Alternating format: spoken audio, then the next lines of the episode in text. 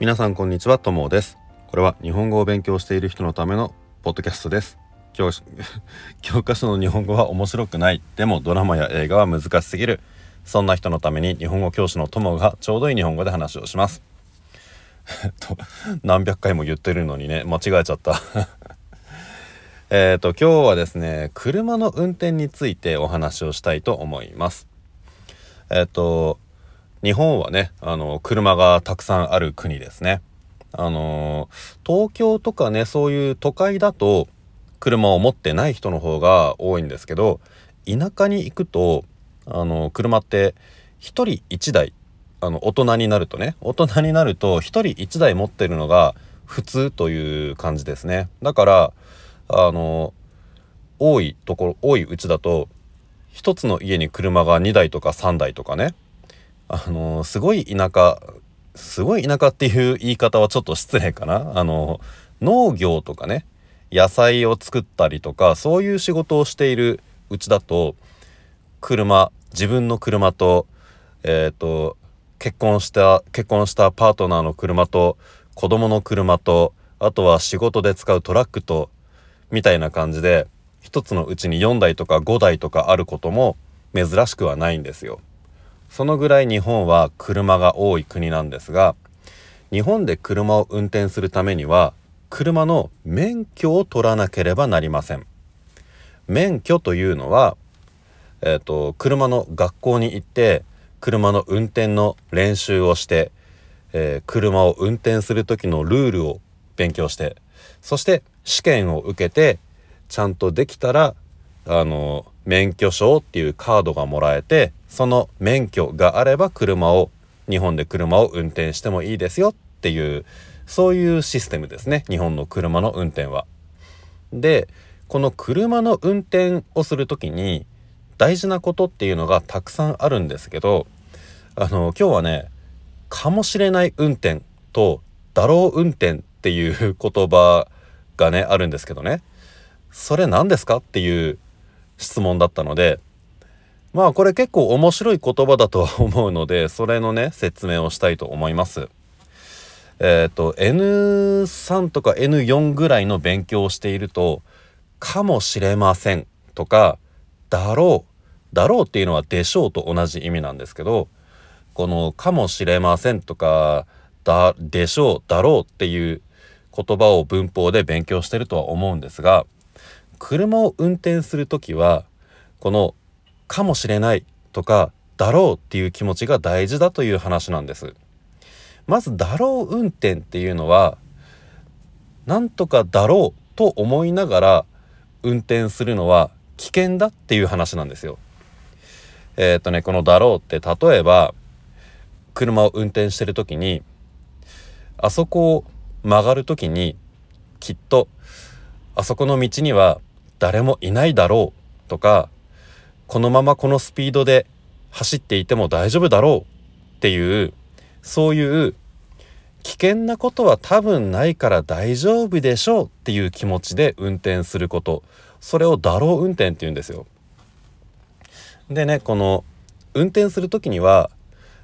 見えなくても見えないところでももしかしたらあそこに子供がいるかもしれない。あそこの角から子供が急に出てくるかもしれない。っていう気持ちを持ってあのいつもね危ないことがないようにあの普通に運転してる時でもあの目の前にね前に誰もいないように見えても誰もいなくても何もなくてももしかしたら突然急に誰かが来るかもしれない。そういう気持ちでね大丈夫だろうと思うんじゃなくて危ないかもしれないという気持ちで運転をしなければなりませんよというのがだろう運転とかもしれない運転っていうんですよ。であの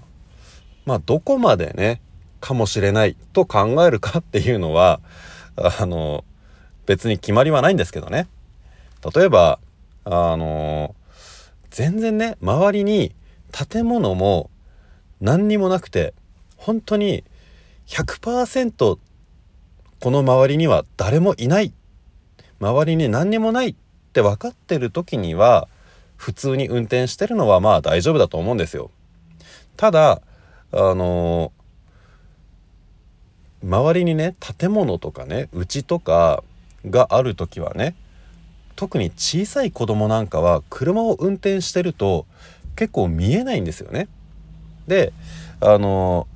見えないところから急に子供がね車の前に出てきて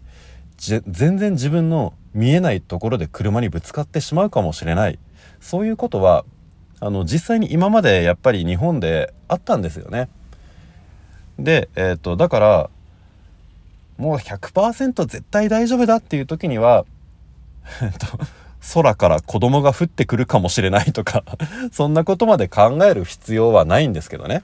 だからあの絶対大丈夫っていうところだったら普通に運転しててもいいけどでもちょっとね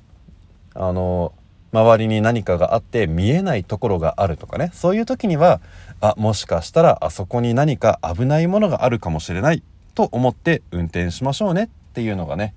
その日本の車の運転を習うところで教えてもらう話なんです。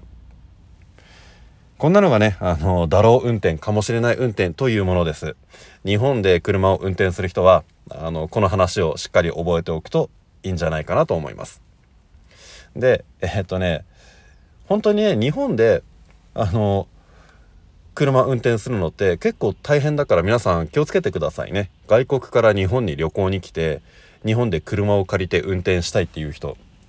日本の車のルールってすっごくね運転する人に厳しいんですよ。どのくらい厳しいかっていうと例えば夜。そうだね夜の1時とか2時とかね。真っ暗な時間周りに誰もいない。あのうちの電気とかも全部消えてよく見えない。っていうそういう時間に道の真ん中にお酒を飲んで 酔っ払って寝てる人がいたとしてその人を車で引いてしまったら寝てた人が悪いんじゃなくて車で引いた人が悪いんですよ。これね俺も俺日本人だけど 日本人だけどこのルールはちょっと変じゃないのって思う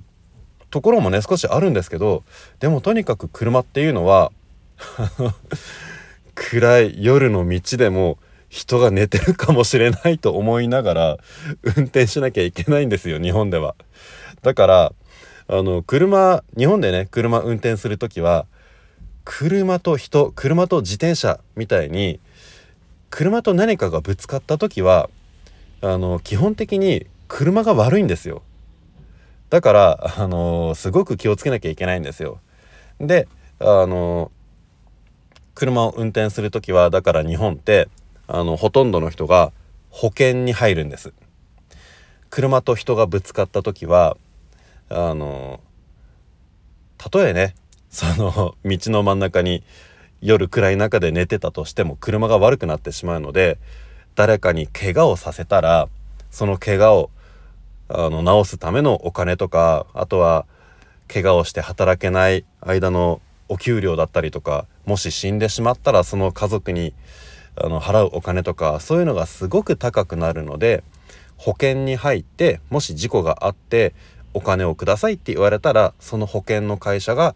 お金を払うようにっていうそういうシステムが日本にはできてるんです。だから日本で車運転する人はその保険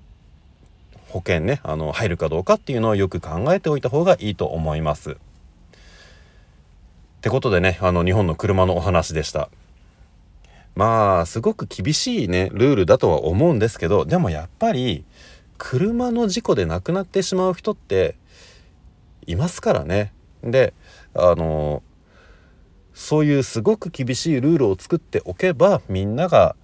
安全運転をするようになるからねその事故で亡くなるっていう不幸なことが少しでも減らせるならまあ厳しすぎるルールかもしれないけどしょうがないんじゃないかなと思います。あの人の命ってね大切ですからね。はいということで皆さん今日は車の運転のお話でした。日本に旅行に来る人は気をつけてください。えーと、こんな風に何か質問とかがあればあの皆さんいつでもメールとかメッセージとかねあの送ってください。えっ、とそうですね。あの俺の知ってることであればいろいろこういうお話をしたいと思います。えーと、では皆さんだんだん寒くなってきましたが風邪などひかないように気をつけてお過ごし